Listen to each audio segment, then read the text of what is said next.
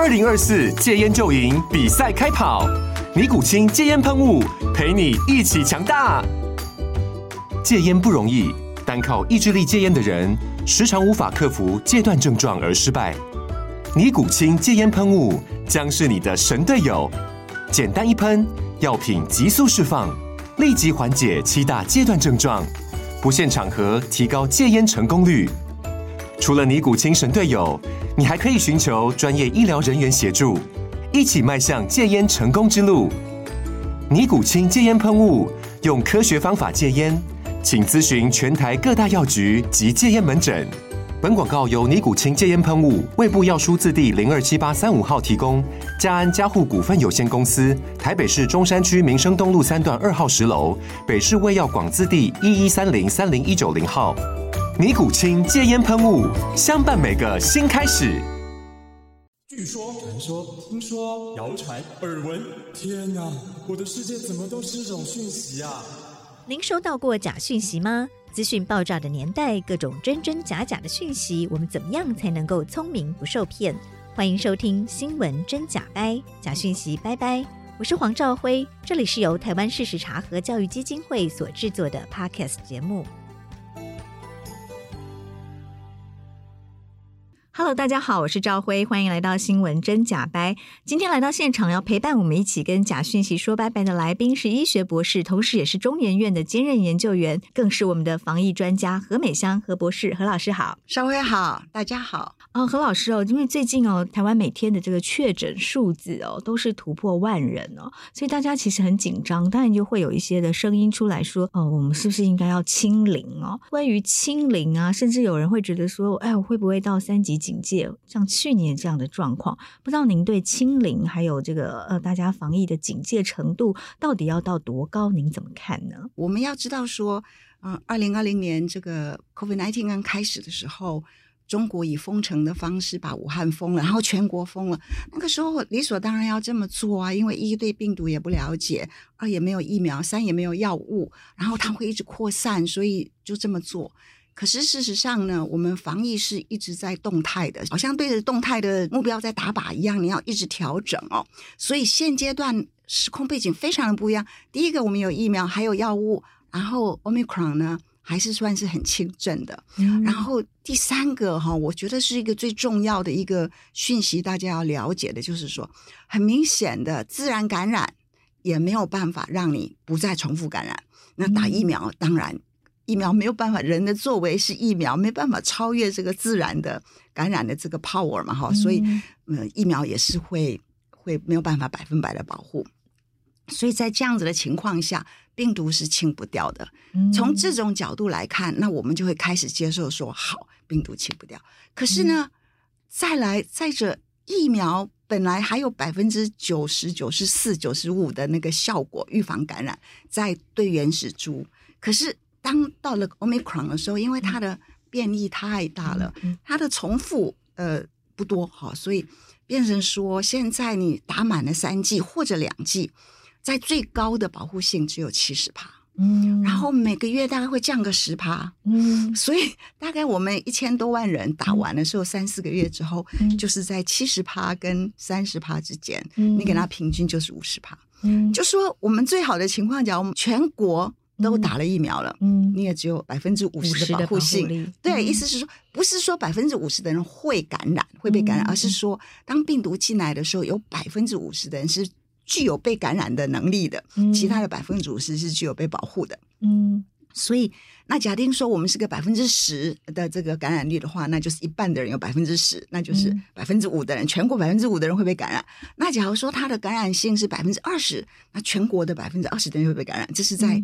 我们全部都打了疫苗的情况，对对对，嗯、所以你现在就去就去计算这样子的说辞的时候，你就知道说我们被感染的机会很大。嗯、那为什么不挡它？那你挡了之后呢？等什么？嗯，挡了之后再等什么？挡、嗯、了只是延误，嗯，你可能会面对的问题，把它延后一点，嗯，你这个问题没有解决。嗯、意思是，是病毒的能力就是它会一直找到它可以。嗯，被感染的人，他可以感染的人，它来感染你。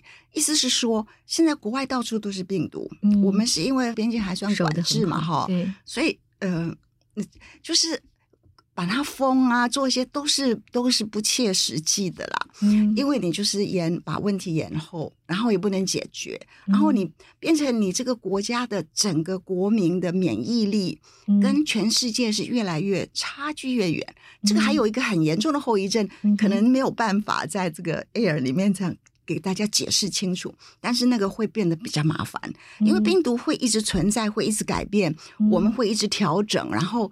每每一个国家调整它的呃防疫的方式啊，是。药物啊什么，变成他们的资料我们不能用，嗯，因为那些国家他们的免疫力是高一点的，他们受到的感染被感染过，所以对被感染过，对对对对对对对，那整个都会很难处理的，所以我们是希望自由，大家也都。很希望自由，虽然过去两年我们是过着非常自由的生活，嗯，可是事实上我们还是没有那么自由，因为出不去啊什么的。所以我们要能够恢复我们的自由，就是把这个病毒对着我们身心的这种限制的枷锁拿掉的话，就是要把它走完。所谓走完，就是让这个免疫力提升到一定的程度的时候，我们全民就不再受病毒的影响，那这个全民的免疫力，我们也不是要高风险的人去被感染，我们其实是希望在这个过程，我们可以保护住高风险的人，然后其他有打疫苗的人、比较健康的人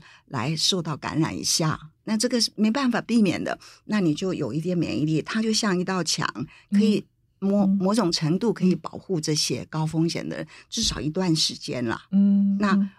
未来那些高风险的还是要想办法，要有药啊，要打疫苗，可以打的就要打啊，什么等等。那就是我们把这个危机要把它分散在时间上，把它分得长一点，才不会我们医疗没办法处理。是大概是一个这样子的概念。是何老师，您刚刚提到几个概念呢？我再请您再跟我们说明的更清楚一点。是，您说这是防不住的哦，是但是有一些人会觉得，那台湾这两年不是防得很好吗？那我们为什么不能再用同样的策略把封边境再隔离起来哦？这样，但您刚刚有也有提到，这样我们会跟国际的这个防疫会越来越遥远哦。但是遥远，可能有些人会觉得那生命可能更重要。您的专业的意见上面，您会怎么看这些事情？是这样子，其实我觉得哈，我们也没有要他进来。其实我觉得大家要认清楚一点哦，就是其实，在我们的国家，没有任何一个人故意把病毒放进来，并没有。没。这个就是一个很困难的状况。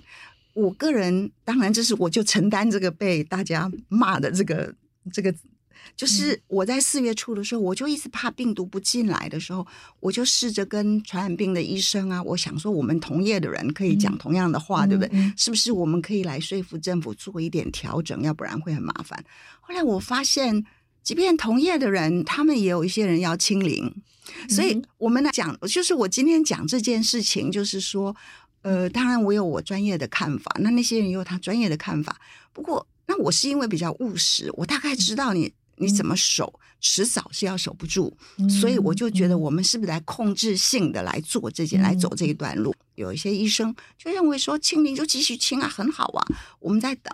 可是他也说不出要等什么，因为边境管制是在等，就像以前我刚刚已经解释了，我们管制是在等一些东西。嗯、那那些等的东西，等疫苗，然后等药物，对，然后对等对病毒更了解。那现在我们也蛮了解的，嗯、所以大概。所有的都到了，嗯、其实我还要再讲一句话，因为我总是总是喜欢给台湾人一个，你要看清楚你是多幸运跟幸福。嗯，Omicron 横扫了整个世界，是除了除了南非开始的地方，他们是在比较温暖的时候发生嘛，冬冬天那个时候，嗯嗯嗯、其实整个在北半球都是严冬，嗯，嗯所以严冬这件事情对呼吸道的感染是蛮严重的。嗯、是，那他们历经，就是我们看到。症状很多，病人很多那那种状况，因为在冬天，我们就一直等啊，我们就一直等到天气温暖，所以我们是在这个、嗯、相对一个比较温和，温和对就是即便它传播性是一样的话，多数的人症状会比较轻微，然后多数的人不会就病得那么重，我们会比较容易处理，嗯、所以这也是一些我们很幸运的地方，让大家、嗯、你不能。在一个幸运的状况，你不知道你很幸运，你就没有享受到那个幸运了。嗯嗯，嗯 对，是。所以您会认为说，现在台湾因为已经进入春天、夏天了，是，所以相对起来，这个病毒造成的危害可能也相对比较低。对，哦、呃，所以是这是一个呃适度开放边境的一个时机。呃，他现在没有要开放，为什么？嗯、我是觉得。边境要不要开放？现阶段，因为我们病毒已经进来了，是病毒已经进来的状况，呃，也不是也不是故意的啦，反正就是在我们现在这样子用隔离然后管控的状况，病毒也还是进来了，还是进来，还是造成了现在一万多人的感染。对，我，对我个人是觉得哈，现阶段呃，边境现在它的管制也是还是有的嘛。嗯，那呃，我们的病例。是在上升中，是那就是在这个时候，这个上升的这个状态，对于明天、后天、大后天，它会多快，我们比较不确定。虽然我们可以模拟一下，所以这个时候继续它的状态，我是觉得边境到时候到了我们高峰，就是进入那个。在安全的时候的时候，那我们就知道说，我们国内其实我们不需要再管制人家了。嗯、其实最重要是机组人员，那他们现在也被放松了一点，因为他们确实两年来非常辛苦啊，嗯、飞关飞着，然后进来又被关，嗯、所以他们是被放松了一点。但是他对我们的影响应该不大，嗯、所以现阶段我们也没有去考虑要呃开放边境什么等等。现在现在就是让我们很努力的把这个路径走完，然后处理。我们该有的这个高风险的人，他们会怎么样来照顾他们？什么等等？嗯嗯、我觉得是还算这个脚步还算是稳定了、嗯。您说的路径走完是说参考国外的经验，好，他大概会有一些经历什么样的模式，高峰期然后再下来这样子的路径是吗？一定是这样，因为其实现在我们也没有要它传播，你就看每一天比昨天的人更多，是每一天比昨天的人更多。那这样子的模式会一直到达一定的程度之后，它就会下降。我试着去了解，呃，到底是在什么状况下降。基本上我们知道，就是这就是一个群体的免疫力到达一定的程度的时候，因为一个被感染的人，他可能在未来的一段时间，他就不会再被感染。嗯，所以再加上就是这种感染率，再加上原有的疫苗的保护性，所以。病毒在感染到足够的人之后，他就会发现，再传不大出去，就是可以被感染的人就越来越少，所以这个 R 值呢就会开始下降。所以就是说，我们好像有某一位地方首长在运算，说明天的的人是多少，他就是乘上一点四。那这个是基本上是 OK 的几天，但是它不能一直下去，因为其实。啊，乘着乘着，他就会发现人越来越少。这个 R 值是会改变的。嗯嗯、你你只要都没有改，都没有改变你的生活模式，它可能是一定。可是人数到了一定的程度的时候，嗯、可以被感染的人就越来越少，它就会越来越小。所以你就发现到了快要到高峰的时候，它就会下转。嗯、下转的时候就是 R 值等小于一了。那。呃，那它可能会起起伏伏，是，所以这个时候你就继续，那再等啊稳定下降的时候，嗯、你就知道你就可以更减一点，更减一点，嗯、大概是这个样子。所以，嗯、预备这个高峰期是大家比较紧张的，不过也可以去算呢、啊。你高峰可能最高可能多少，嗯、然后重症率可能是多少？哈、嗯，国外的经验加上自己的经验，然后我们的医疗量能什么，这都是可以稍微自己算一下。那算的呢是地方首长要算。因为 高雄病人不能送台北啊，嗯、所以每个地方的行政区处理他自己的资源，盘算他的资源，然后处理他的病人。这个是虽然我们每天听陈时中讲全国看起来很好，有时候也许。它的分配不是均匀的话，每个地方首长自己要注意。嗯哼，是刚刚何老师讲的哦，有有观观念，我觉得可能要再跟听众朋友做更清楚的说明哦。因为您刚刚原本是也有跟我们说，呃，这个其实这个 Omicron 并不是感染过就不会再被传染了，对不对？它有可能二度被传染，是。但同时呢，它其实被感染过之后是有一定时间的抗体。是可以在一定的时间内不会再被感染，是只是不能保证终生不会被感染，对不对？这个可不可以请您再说明？就是从国外的目前的研究看起来，感染过 Omicron 的人，他的那个体内的抗体可以他保护多久？应该是这样子哈。我们所有的研究都是以前的病毒株，嗯、好，那也是 OK 可以应用部分。过往我们都说。呃重复感染，就是再次被感染，都是九十天之后三个月。嗯、那事实上。当我们仔细去研究每一株哈，它的保护性，它时间是还蛮长的。只要你病毒株没有改变，嗯，只要是同一株的话，是这个自然感染的保护性还不错。就是有三个月可以，至少至少三个月不会再再被感染一次。对对对，应该照理说是有一定的保护性。你感染之后，对未来除了抗体这件事情，它有一个叫细胞免疫的，嗯嗯，细胞免疫的产生哦，可能是。早，它的这个我们叫 threshold，它的这个门槛更低，意思是说，你碰到的病毒，你可能不会不会产生抗体，可是你会产生了细胞免疫。嗯、这个是瑞典的研究哦，嗯、所以，然后就说一旦被感染过一次之后，对啊，对于之后的变种病毒，我们可能也会有相当的免疫力。那个免疫力，细胞免疫是来做什么用？就是来预防重症用的。嗯，虽然你可以，可能病毒可以再跑到你的。上呼吸道再感染一下，嗯、可是你的那个 T 细胞的免疫力就可以遏制它造成重症。嗯，所以这个是一个呃，他们的研究我觉得非常好，就是说他们对家族去研究，他们就发现说，当我 community 那时候疫情刚开始嘛，那去以前收到的这个案例去看的话，就都没有反应。嗯，可是，在家族里面呢，没有症状的人。它有 T 细胞反应，有一定的比例，嗯、比抗体的反应还要高一点，嗯、所以这个就蛮给你蛮大的信心。嗯、那至于说这个 T 细胞的反应到底保护性多少，我们不知道了。但是我们都知道，在人类历史上没有疫苗、没有药物的年代，嗯、我们所有的传染病呢，是都是累积性的的免疫力。所以我们常常看到说，哎，这个症呃。病例从小孩子就很多，然后就越来越少，越来越少，这个就是一个累积性的免疫力。嗯，所以现在，因为我们人类就不准你给我感染，然后说我要疫苗，我要药物把它压抑。不过这个时候可能还是要回归到这个最原始的这个人类跟。呃，病毒存在的之间的这个关系哦，嗯、来协助你往前走。嗯哼，就是人呃被感染后自然产生的这些免疫力的提升哦。对，对，虽然看起来不是完整的，嗯、没有办法预防再次感染，嗯、可是每一次感染你都是越来越对你越来越轻微。所以这个也解释说，为什么大家说每一株变种病毒呢是越来越变得弱毒？呃。弱毒是不是一个必然的？它看起来在历史上看起来都是越来越弱毒。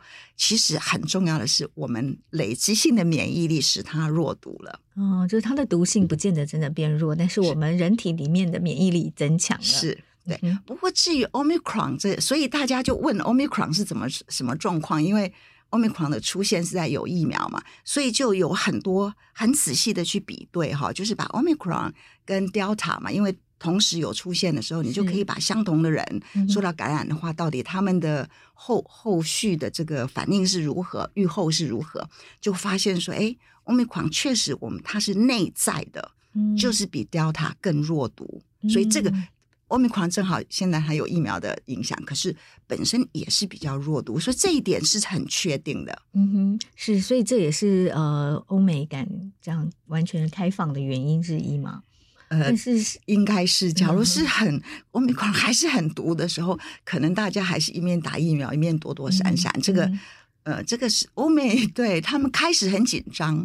欧美是这样子，他们有一个经验，那我们可以仔细去看。其实新加坡、南韩跟日本也都历经同样的事情，就是在年初，去年年底年初的时候，其实是 Delta 进到他们的国家。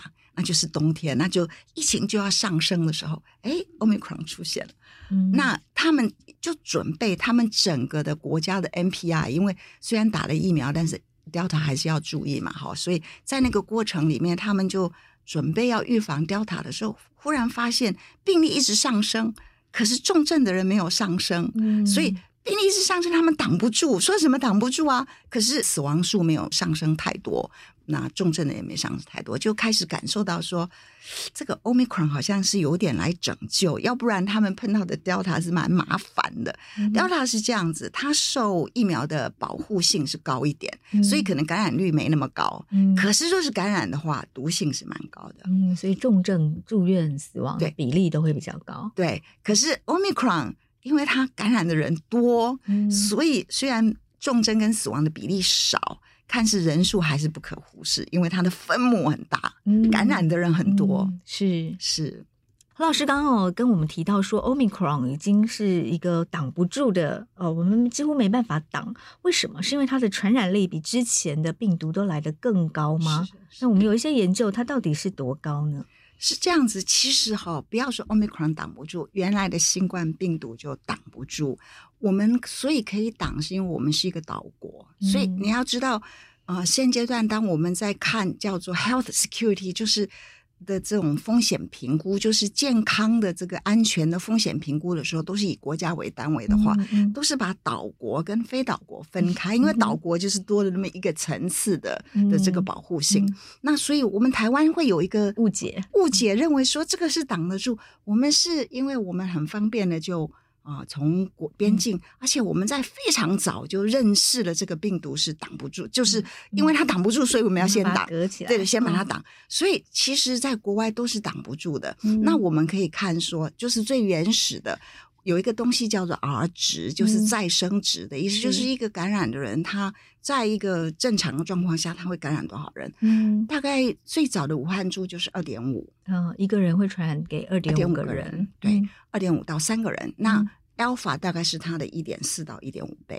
嗯哼，，Delta 又是 Alpha 的一点三或一点四倍，嗯然后 Omicron 又乘上一点几倍。嗯所以乘到现在，BA two 大概是在十左右，就是一个确诊的人可能感染给十个人。假如我们没有做任何的嗯管制的话，对对对，它就是很快在它的周遭。嗯那这个值，这个十只是一个估算哦，嗯因为其实你要知道，假如你住在呃人口密度很高的地方，嗯。像香港嗯。或者在台北市人口密度高的地方嗯，它可能会高一点。嗯。你住在南投的山上，那它可能就会啊，只会低一点。嗯但是这个就是会会有点有所改变的。嗯在这样的状况之下，它确实是很难挡。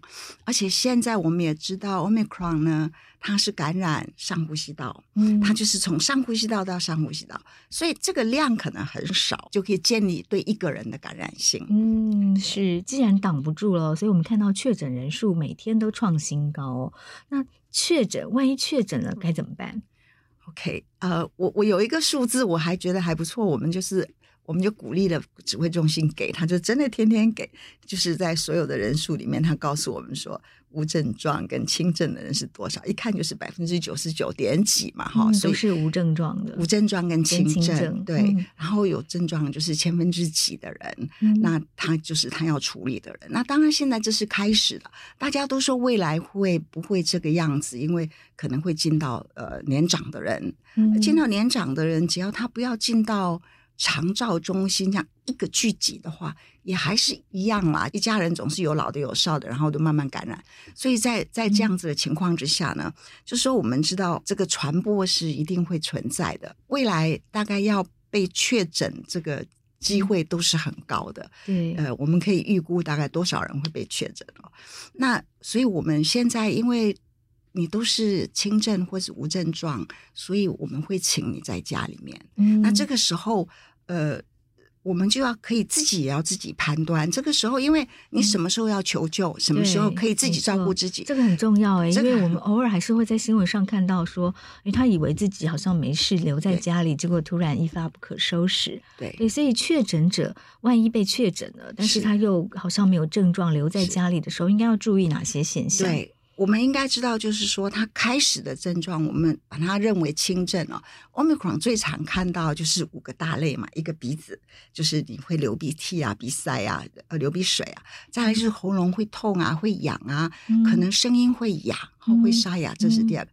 然后可能会有点头痛，嗯然后再来就是肌肉酸痛。嗯好，是。但 Omicron 因为它感染的是上呼吸道为主，所以跟感冒会很像哎。所以我们怎么这个刚刚确认说是 Omicron 或是感冒？你只能被确诊 你要 你要去被确诊才可以知道，因为这个就是上呼吸道感染非常典型的。哦，所以它跟感冒有没有一个比较重大的区别？说没有，没有办法。重大的区别就是它变得严重了，那你不能等到那个时候。嗯就是重大的区别就是它有一个比例的人会变得更严重。好，那感冒真的普通感冒是不会嘛？嗯、你虽然很难过，是不会嘛？但有一种传言是说，呃，什么从咳嗽是有没有痰啊，什么就可以区别，这也是不正确。你若是有痰的话，表你就可能要注意，你已经到到了支气管炎，好、嗯，或者是到了肺了、嗯，这个就是你自己要去注意。嗯、尤其你的痰，只要是又浓，好又有颜色、那个就已经可能是一个细菌的感染。嗯、这些基本上它是没有没有什么痰的，就是干咳，就是大概所有的病毒感染都、嗯、都是这个样子。对，嗯、所以干咳也要很小心。嗯，干咳就是轻症感染，在这个轻症的这个范围，你假如是这些症状的话，嗯、你会被放在家里面。那什么时候你要注意？这里面还有一个症状，就是在那个肠胃道的感染，嗯、所以你可能会觉得恶心，或者是呕吐啊，嗯，之类的。恶心呕吐也有可能是感染了，是啊，是，这是五个，就是五个大类嘛，就是、嗯、那所以。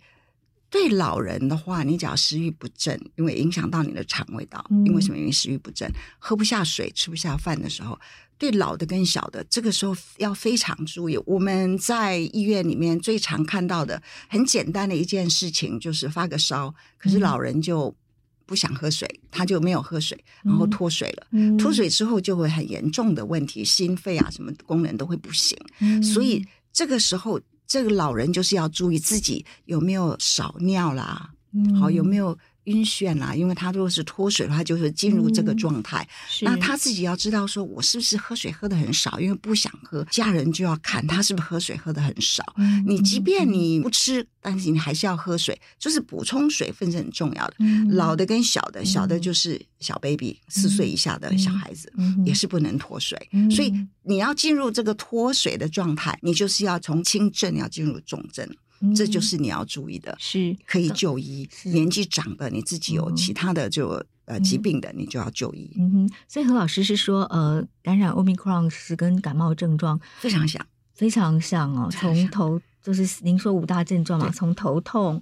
然后流鼻水、鼻塞，到喉咙痛，然后咳嗽，然后肌肉酸痛，是肠胃会不舒服，然后会恶心，甚至会想要呕吐，啊，然后会食欲不振，所以这些状况出现的时候，都可能是感染了 Omicron。所以所有有症状的人一定要被筛检，嗯，你才知道是这个时候。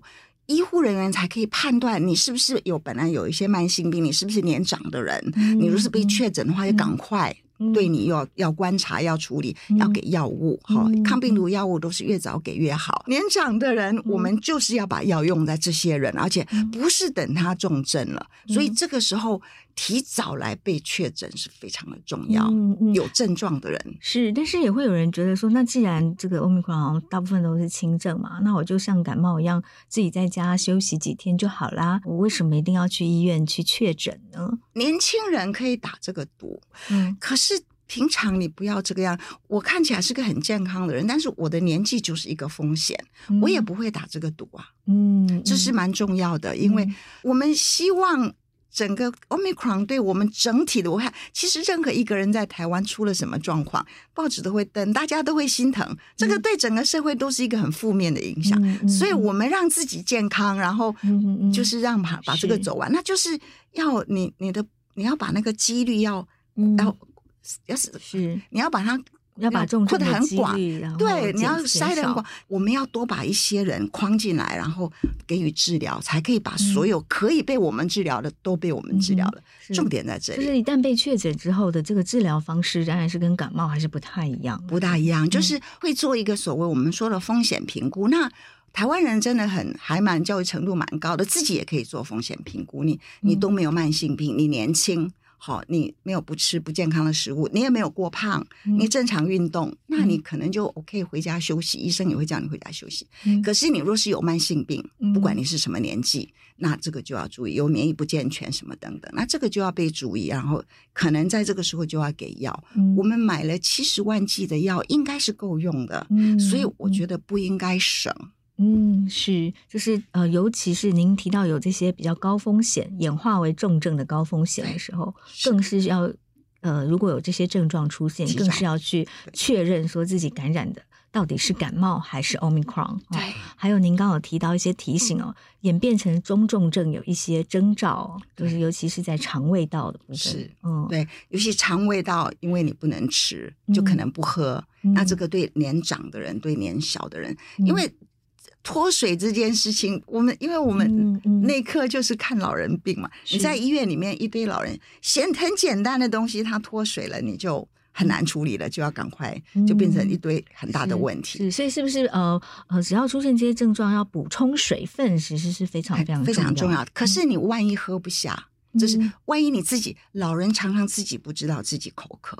他就是不喝，嗯、这个是蛮他没有意识到的口渴了，没有意识到口渴，他就他就不喝。嗯、所以补充水分是非常的重要。嗯、那不要等到你脱水，脱水的症状是蛮严重的，你会头晕，你站起来会会倒下去等等，嗯、然后你可能会有其他的问题。是，所以我们也是不是也在呼吁大家每天应该要喝多少水才是正常健康的？诶。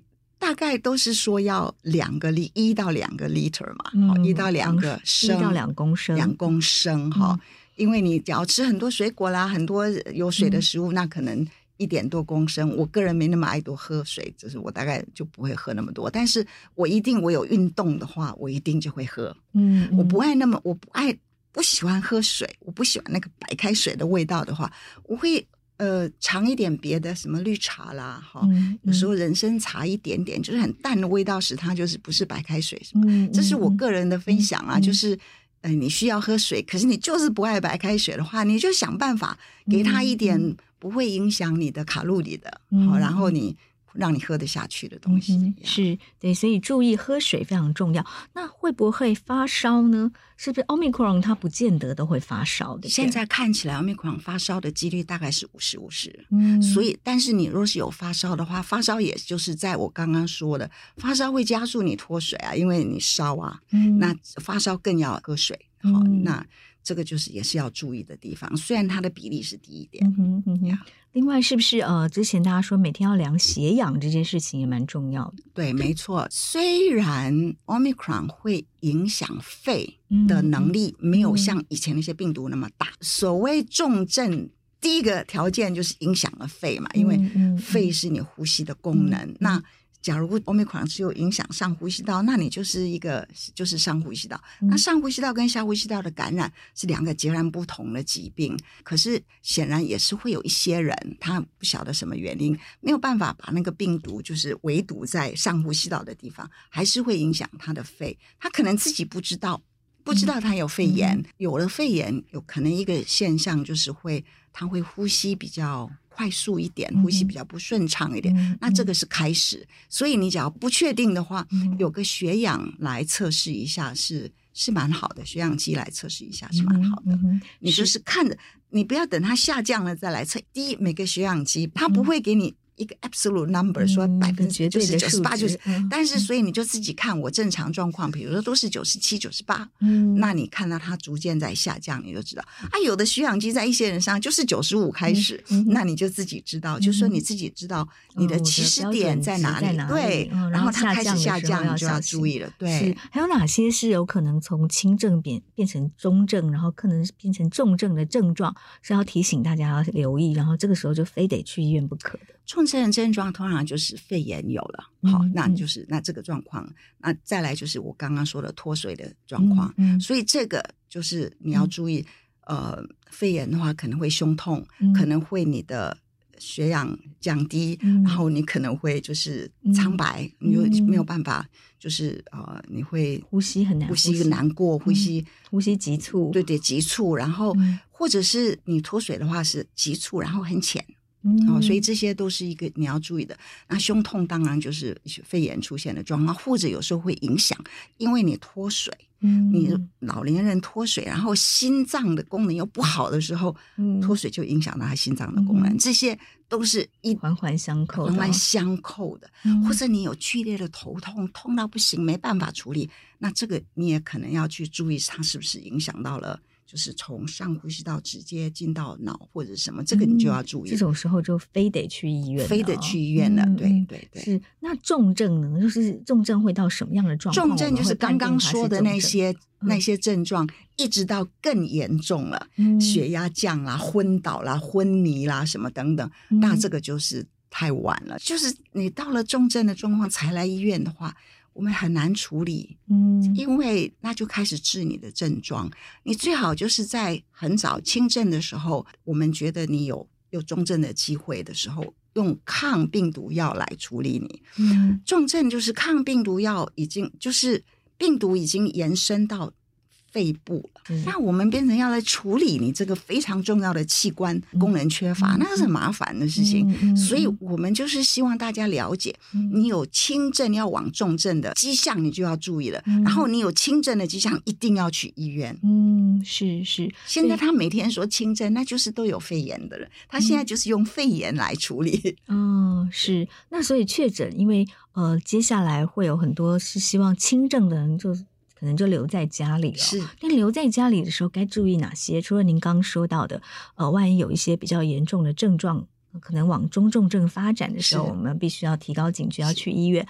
那一般的确诊者在家里，如果他是轻症，他有哪些注意事项？我觉得是这样子哦，在家里的状况是这样，因为你很可能是跟家人住在一起嘛，好，那你就要决定说，我是你跟你住在一起的家人，假如是你的年轻的女儿，那就你就比较 OK，假如。住在家里的是一个长辈，那你可能就要自己要注意，真的不要去感染到他。嗯，哦，这个我分得很清楚哦。嗯，所以这个是一个是呃顾虑到别人，还、嗯、一个是对自己的照顾。嗯，所以呃顾虑到别人的话，你真的家里有小小孩，好、嗯、很小的小孩不能打疫苗的这些，或者是有长辈，嗯、因为什么原因啊、呃、身体不健康的时候，你一定要很注意，要跟他们隔开。嗯、那这个时候。嗯其实我是建议我们的各个地方政府可以的话，嗯、家里有高危险族群的人是。确诊的话，你就给他放到别的地方去了，嗯、不是因为他需要被照顾，那就放到那里去。嗯、那假如你在家里的话，除了照顾别人之外，你自己可以做的，因为我们都知道在，在在过往啦，在过往的那些。变异株、嗯、比较毒的那些变异株，什么 Alpha、Delta 的，我们都知道说，他们就试着要那时候还没有疫苗的时候，就试着说。每个人到医院来，我们用什么方式可以减低死亡率，或是减低重症率的时候，有几个临床试验，他就给维他命 D 高剂量，诶，好像可以减低，好减低它往下走的这个这个方向。所以这个时候，我们就会去思考说，病毒，假如你没有办法把它呃管制在上呼吸道，它往下传的时候，你的身体就会有一些发炎反应。其实像你的嗯。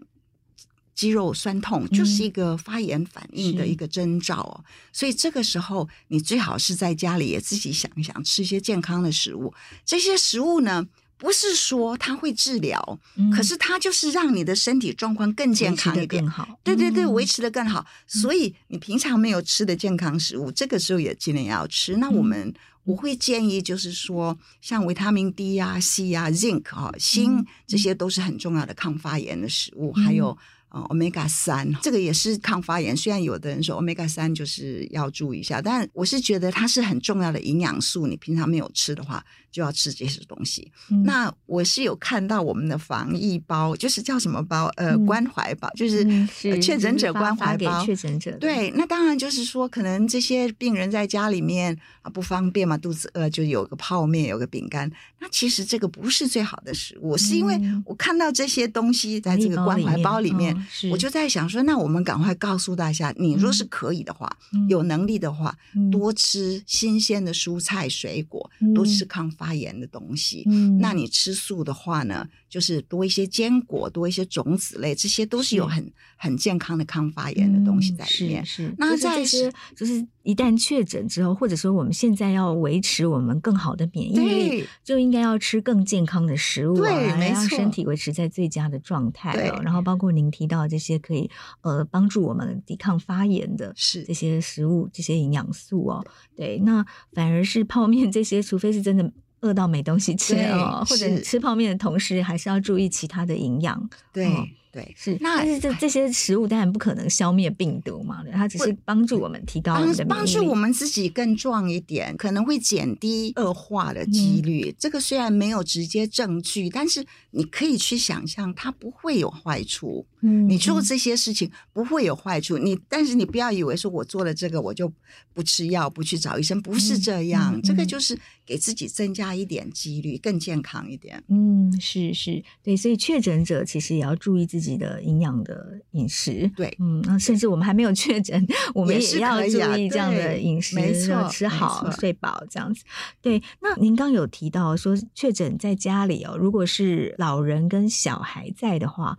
可能要更提高警觉，不要传染给他们哦。是，但是老人很多人其实他不敢打疫苗，那尤其是一些呃年龄高的，或者是他觉得自己身体不够好的，一直不敢打疫苗。您您会怎么建议他们？尤其从国外的例子看起来，还有儿童啊，我们先从老人开始谈。老人我想比较好讲啊，老人很明显的，即便 Omicron 这个弱毒的病毒，它所有。找最麻烦的人也都是老人呐、啊，他也是在老人造成很多的困扰，整个嗯住院率啊、死亡率也都是比较高一点哈，所以这个我们还是就是希望减低这些风险。当然，我们就是呃老人他若是有慢性病，那他的风险可能就是会更高，嗯，就得到 Omicron 变成重症的风险。对、嗯、对，所以可以的话，假如你虽然比如说你有糖尿病。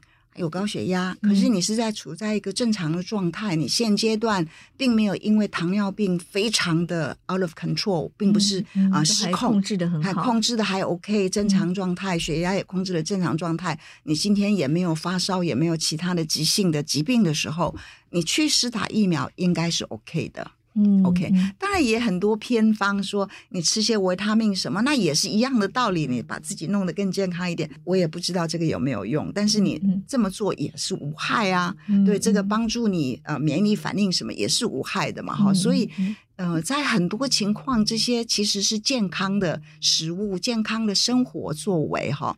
我们虽然不知道它杀不杀菌，应该是不杀菌，但是它有没有帮助你？应该是有的，因为就是这些我们的长期研究，就是叫做健康的生活模式，就是把健康的人跟不健康的人区分开来，是他的生活模式，而不是别的，是生活模式决定了你的。你的健康的状态，嗯，所以这么去思考的话，我们随时都把自己处在一个健康的模式。那你要去打一个疫苗也是一样啊，你要去开一个刀也是一样啊，嗯、吃一些健康的食物啊，就是我隔一段时间，然后把自己调好再去。所以我还是会鼓励老人打疫苗。嗯，那尤其现在在夏天去打，应该是。比较好的，因为不管怎么样，在冬天哦，总是对大家的健康都是一个比较大的压力。嗯、那现在夏天赶快去打疫苗，因为我要跟长辈说哈，即便未来这几个月 Omicron 很少过台湾，即便我们晚辈啊，所有的社会有办法控制了，把这些老人保护起来，就是、嗯、让你不要出门啊，或者是我们不要跟你见面啊，什么等等，嗯、我们都打了疫苗，可是 Omicron 不会不见了。新冠病毒也不会不见了。当我们大家都觉得 OK，我们安全了，这个疫情往下降的时候，病毒你还是会碰到病毒，嗯，因为那个下降的斜率会很久，嗯，所以不要觉得你永远可以不打。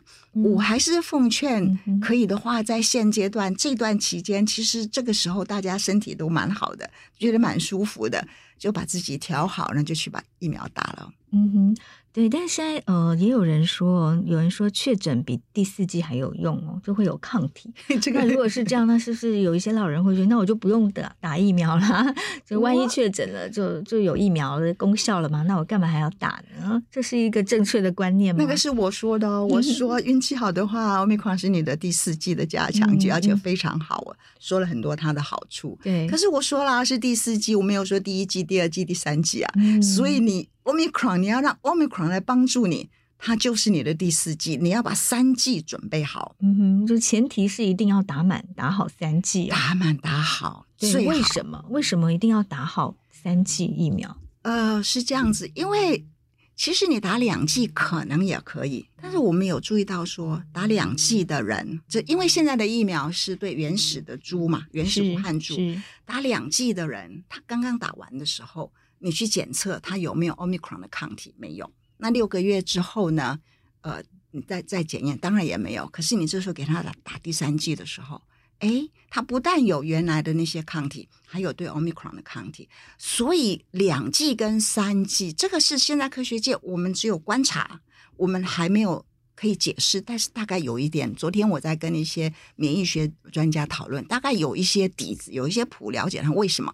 所以意思是说，两剂到三剂不是量的区别。它可能是一个值的区别，它就是需要这样子，嗯、你你要这样重复的看到这些抗原，你才可以有一个反应，这是非常重要的。嗯、但是假如说你现在没打，你去赶快去打两剂，嗯、你还是有足够的抗体也是 OK，因为总比没有好啊。嗯，但是三剂一定是比较好的。嗯哼，是这个三剂打完呢，这个重症率可以有明显的下降，是不是？根据目前的一些报告，那是一定的。嗯、大概是一个什么样的趋势？嗯、我们。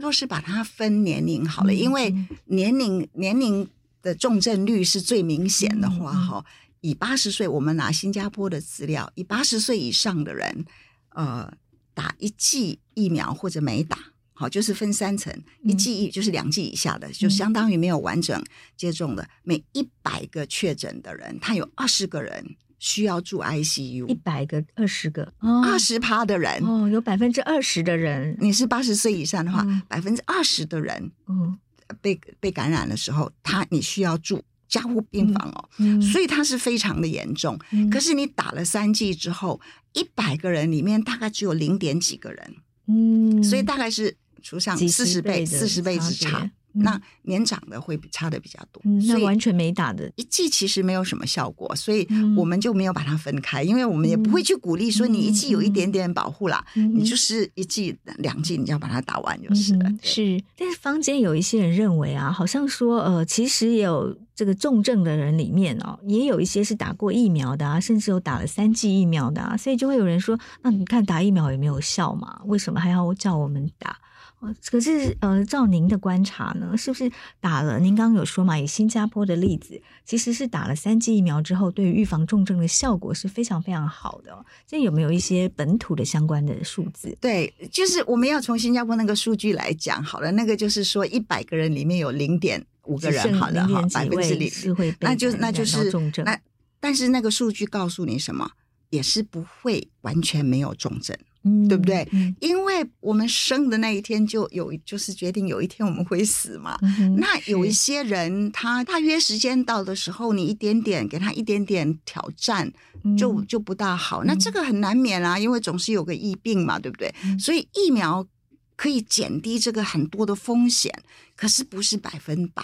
那从这个角度来看的话，那我们你就可以去思考说，那现阶段我们全民啊，呃，我们就是全民好了，打了。呃，六十趴的这个三剂，嗯、那假如是说一 even 哈，就是打疫苗跟没打疫苗重症的几率是一样的话，那你重症的人数来自第三季的也是比会比没打疫苗的多啊，因为它是多数，所以当然不能这样比。嗯、所以真正要比的就是说，以现在这种我们叫粗估的状态，那就是拿呃重症的人有施打疫苗，然后看全国。施打疫苗的人是多少？我们到了什么时候打了多少人？我们都有资料。那指挥中心也都有公布说这些人多少人打了几剂。所以我们这个算一下，林氏璧是做了更 updated。我是算了几天前的，因为事实查核中心问了我问题，我就从他几天前的数据算。那我们拿最新的到昨天的结果的话，就是说打第三剂有五十九个人。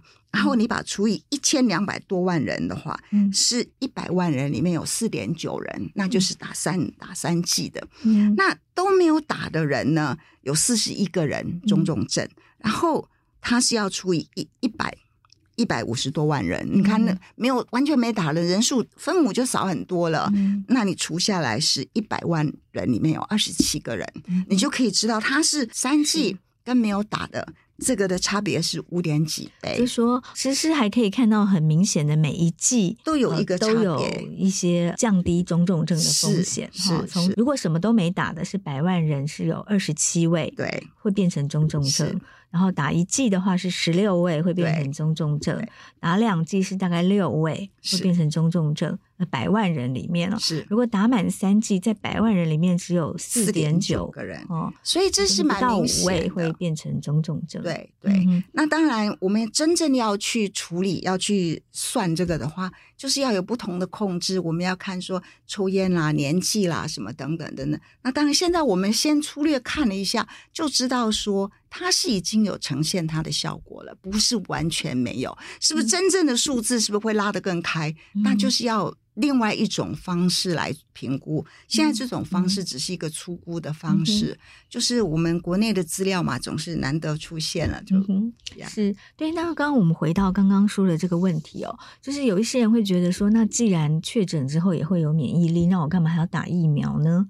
是、哦，但是您也提到，我们从这个打了三剂之后，甚至每一剂对于预防中重症都有很大的效果。是是、嗯，那为为什么会有这样的机制哦？说，呃，我我我既然感染，呃，也是呃有抗体，那我打了疫苗之后，我的抗体可以帮我不会变成中重症。是，是因为你打了疫苗之后，帮你准备好了，你有抗体在那个地方，嗯、你比较容易使你。是感染你的这个 Omicron 不会变成全身性的感染，它你比较容易把它，我们就要把它控制在上呼吸道的地方。嗯、你没有这些抗体的话，很可能。这个病毒就传播到肺呀、啊，到其他的地方的风险就会增加。嗯，虽然它整个风险我们也是可以预测说什么样子的人，什么样子的人，但是你不要打这个赌，我们还是不不要轻忽，你还是可以给你自己的身体呢有更多一点的帮助，让它比较容易处理外来的灾难的时候呢，还是要尽量做得到比较好。嗯，尤其在这个节骨眼哈，其实不是只有一个人的问题，而是整体社会的问题。一个健康的人，你就好好把自己弄得健康一点，嗯、不要因为 Omicron 跑到医院去嘛。因为那因为让医院来处理那些本来就不大容易被我们的疫苗保护的人呢，因为那些人的数字会很高，嗯、是那些人我们要花时间。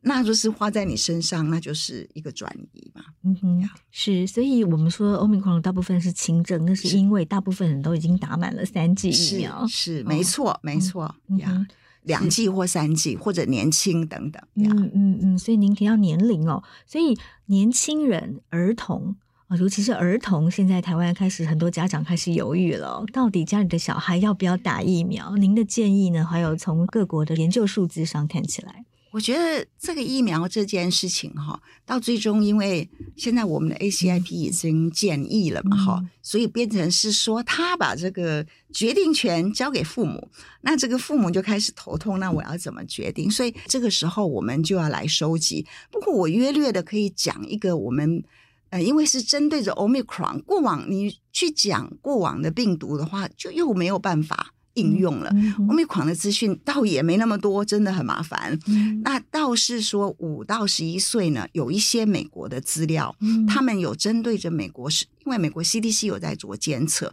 那个美国很大，所以它就是有十州，好十州的人参与，十州的这个州州参与啊，那贡献资料嘛。那美国 CDC 就分析，嗯、他在这个今年，就是意思是今年从一月到现在，呃。小朋友十五岁到十一岁感染的人，然后是住院，哈，感染需要住院，他就是只能看住院了，因为在外面感染多少人管不着，有四百多人，嗯，然后从四百多人，他可以分两组去算，说有打疫苗的，没打疫苗的，他也就是根据我们刚刚的把它除上分母之后，他是每一天或每一周算，他就有一个 curve。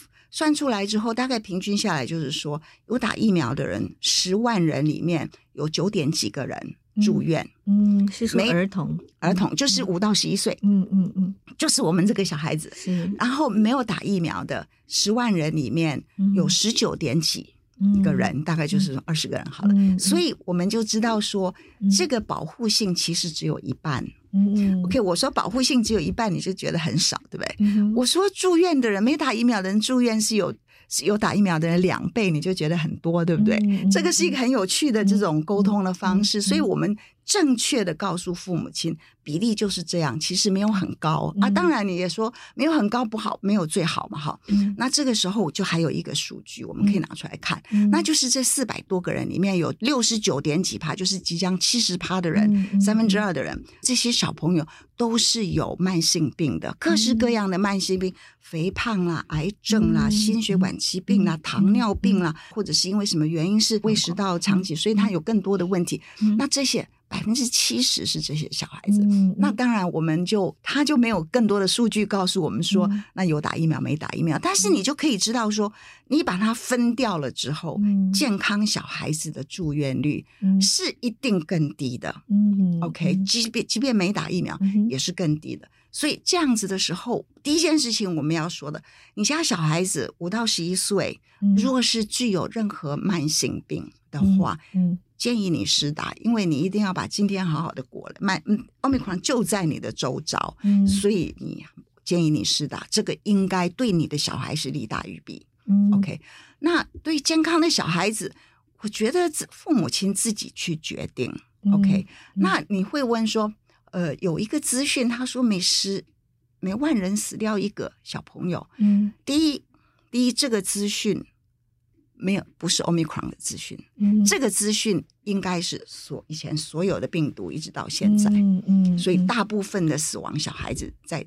在小孩子，他也是小孩子，也不是，是也没有说五到十一岁，他就是美国的资讯。嗯、这个我知道，这个资讯就是全部从小孩子，嗯、有很多是小小孩，嗯，就是五岁以下的，嗯，那个死亡率会更高，所以五岁小孩反而更危险一点，更危险。嗯、对，这个是，而且我们未来一定要有疫苗，嗯、长期就是为这些小孩子，嗯、这个我非常确定。嗯，我已经我已经开始招揽我们国内的这些厂家，说我们要来努力，嗯、一定要提供一个。父母可接受、嗯、接受度比较高的，嗯、然后小朋友可以打的疫苗，嗯，是，所以五到十一岁的儿童，就是您会建议是，如果有慢性病的，一定打，这个就像我建议老人一样，嗯、一定打，是，但是没有慢性病的，可能就父母自己评估，自己评估，对风险。你愿意忍受的风险程度，但是住院率跟对对对呃死亡率其实并没有那么高啦。但是五岁以下倒是要一定要注意，那就是五岁以下我们也没疫苗啊，嗯、所以这个时候我就说了很多次，五岁以下的小孩子要特别注意。那五岁以下的小孩子这个时候呢？假如五到十一岁的小孩，嗯、他有五岁以下的弟弟妹妹，嗯，麻烦你去打疫苗，嗯，这就是我们给他的一些生命教育嘛。你你强者要保护弱者啊，嗯、你的弟弟妹妹更麻烦，嗯，这是一个思维啦，这是我个人的价值判断，嗯、是，好，所以就是家长要根据自己家里的状况，然后来评估风险，对，好。不过五岁以下其实比五到十一岁更危险，对。更是要被保护，是，好，但现在又没有疫苗，对。哦，那可以，您会给家长哪些建议？我给我给家长的建议，如果家里有五岁以下的小朋友，呃，第一个就是全家人可以打疫苗的都去打疫苗，这是第一件事情。嗯、第二件事情，假如你认为你的你的工作哈、嗯、是会一直接触到，这个是以前讲的啦。嗯、现在你的工作没有没有工作都会接触到病毒了。过往我会说你是医护人员，你就特别注意。现在我看。他在 社区里面都有可能，所以你紧张害怕的时候呢，你就呃自己快筛自己两、嗯、一个礼拜两次。快筛是这样子，它不是它会漏掉一些少病毒量的，嗯、那少病毒量的可能就就比较低危险嘛。嗯、那就是你快筛两次，就是快筛阳性的话，嗯、你想办法找你的县政府。我现在就说了很清楚，每个地方政府要照顾你的居民哈，就是提供。在这种状况，给他提供一个防御旅馆或什么，嗯、这个才是自己把自己跟小孩隔绝开。对，嗯、那平常你也尽量哈，要跟小孩子接触的时候，你尽量戴口罩。嗯，我想，然后你洗完手再去碰他，因为感染的人是这样子，你你很，因为其实你自己感染，你手一定都有病毒的，或多或少。嗯、虽然你戴着口罩就是少一点，所以但是你还是去洗个手。然后再去抱小孩，你戴个口罩，嗯、你这样子的话，就对你的小孩的保护就比较多一点。嗯，是，所以我们要特别保护这五岁以下的小小孩跟年龄大的长辈。对，是我们自己在跟他们接触的时候，都要让自己呃尽量做好所有的防疫哦。是假设自己是呃，随时身上有病毒的状态，是这个样子啊。对，嗯、没错。是老师还有什么重要的提醒哦？在在现在的这个疫情状况下，提醒我们在台湾的朋友。我觉得最重要的提醒就是我们要改变一下我们的心态。嗯、过往我们一看到确诊两个字就全身毛骨悚然，然后很紧张。现在我们就慢慢的去思考。我知道很多人不想让我讲说感染比较好。没办法，你要被感染了，然后你一定要被感染。你是健康的人，你被感染之后，你不只帮助自己，还帮助了别人，好、嗯、帮助了整个社会。这个是一个概念哈、嗯，大家不让我讲，我还是要讲啊，因为它确实是一个很重要的概念。我们也没有其他的选择，嗯，我们也没有其他更好的武器或工具来对付它。现在就是让健康的人。施完打打完疫苗之后，让他受到感染之后更健康，然后变成可以保护大家。所以我们要真的要来改变这个这个概念。然后你想要自由，你想要这个身心就是 totally free，那你就是要走这个道路，真的让健康的人走这个道路，然后把保护弱小的哈变成全民的责任。所以这个我在说什么？意思就是说，你若是确诊了，你很健康，你想尽办法。不要去运用公家的体系，可以的话，不要一直打电话，不要一直觉得为什么你应该可以送给我一个呃关怀包，你没送到，哎，他们搞不来就算了，你就你就尽量，你就想我就是在帮助全部的人，我们来保护全体一起来保护高风险的人，就是老的跟小的，让所有的公家资源。来放在他们身上，可以的话，那我们自己用我们的尝试来风险评估我们自己。有需要帮助的时候，当然就要打电话。好，就是在我刚刚讲的那些状况之下，不需要帮助的时候，我们自己有家人，自己可以处理。你现在就把该要的东西都放在家里面，什么等等，你要知道怎么啊网购新鲜的蔬菜水果，什么都有办法，对不对？不要想说我生病了，你不是说好要给我这些吗？不要去计较那些了。嗯哼，是，不过我们也不是呃，大家还是不希望被感染了哈，所以也不是说故意要让自己去被传染，不是，不是，千万不能这样，对不对？千万，这是这是有很多很多人都问我说，老师，我现在刚刚打完了疫苗，我的抗体最高的时候，我是不是要感染？那我就说，当然，这时候我会回答，这时候感染最好。我会想半分钟、半秒钟之后，我就回答说，你可不要故意去感染。他说，你怎么知道我在这么想？嗯嗯、所以你不要故意去感染。Omicron 很厉害，我们只要自由生活，它现在已经在我们的社区里面，你也不要怕不被感染到，只是你不要做太奇怪的事情，你不要把自己躲起来，你你就是过正常的生活，你去工作，你该戴口罩戴口罩，该洗手该洗手，只要他在你的身边，你会被感染到。嗯哼，对，但是还是要做好基本的防护。对，老师有提醒说，不然的话，病毒量接触的病毒量可能会太高了。对，这个病毒量是一个很有趣的概念。平常我们不会去想，他做实验室动物的人都很清楚，他他要感染病毒。他要制造一个动物的模式的时候，他一定要决定我是要动物死掉，还是要它不生病，还是要它生一点点小病，让我可以用药来治疗。那他就要决定给给多少病毒量，这就是摄取的病毒量。我刚刚说的，你不要故意去感染，就是你一定会不小心拿到太多病毒量。我们不知道 Omicron 多厉害，你拿到很多病毒量的时候，你可能会重症。OK，不管你是谁，就像香港的小朋友哈，他看起来小朋友的死亡率蛮高的。我的推测，假如不是因为病毒是变异的病毒，这个我们他们没有资料。但是因为在大人，他的死亡率并不是全世界最高嘛，所以应该不是一个很很严重的变种的病毒的话，我的推测应该就是呃，香港的居家环境比较拮据一点，比较小。那在一个一定的空间里面哈，有一个确诊的大人，两个确诊的大人，对这个小孩子是很大的负荷，因为。空气啊，空间啊，什么？所以就是不小心让小孩子摄取到太多的病毒量，所以这个病毒的摄取量哈，通常都不大去重视它。可是我们还是要有基本的了解啦。为什么戴口罩？为什么洗手？嗯、呃，这个不保证你不会感染，但是这个保证你感染的病毒量很少，然后你感染之后是一个比较轻症的状态的机会就很高。嗯哼，是。所以何老师呃，今天跟我们分享了，就是。疫苗一定要能打就尽量打哦，要打好，打满三剂疫苗。但是五到十一岁的家长可能要自我评估一下，除非是有慢性病，慢性病就比较会建议说应该要去打疫苗。还有，如果家里有五岁以下的小朋友要特别的保护他们，还有长辈也是要特别的被保护、被注意。然后一般的轻症，呃，其实跟感冒很像哦，所以呃，如果当有一些更不舒服的状况出现的时候，尤其是会脱水啦、口干舌燥啊、心跳加速啦这些状况出现，有可能就会演化成中重症，就一定要去医院来做呃。筛检，或者是进一步的接受药物的治疗，是是。然后另外就是您说正常生活也不用太害怕被感染。如果打满了三剂，但前提是要打满三剂疫苗之后，对，不要害怕被感染，就正常生活。但是还是要做好该有的防疫，以免暴露在太高的病毒量之下，大家就还是有可能演化成中重症。啊，好，谢谢何老师，谢谢谢谢邵辉，谢谢。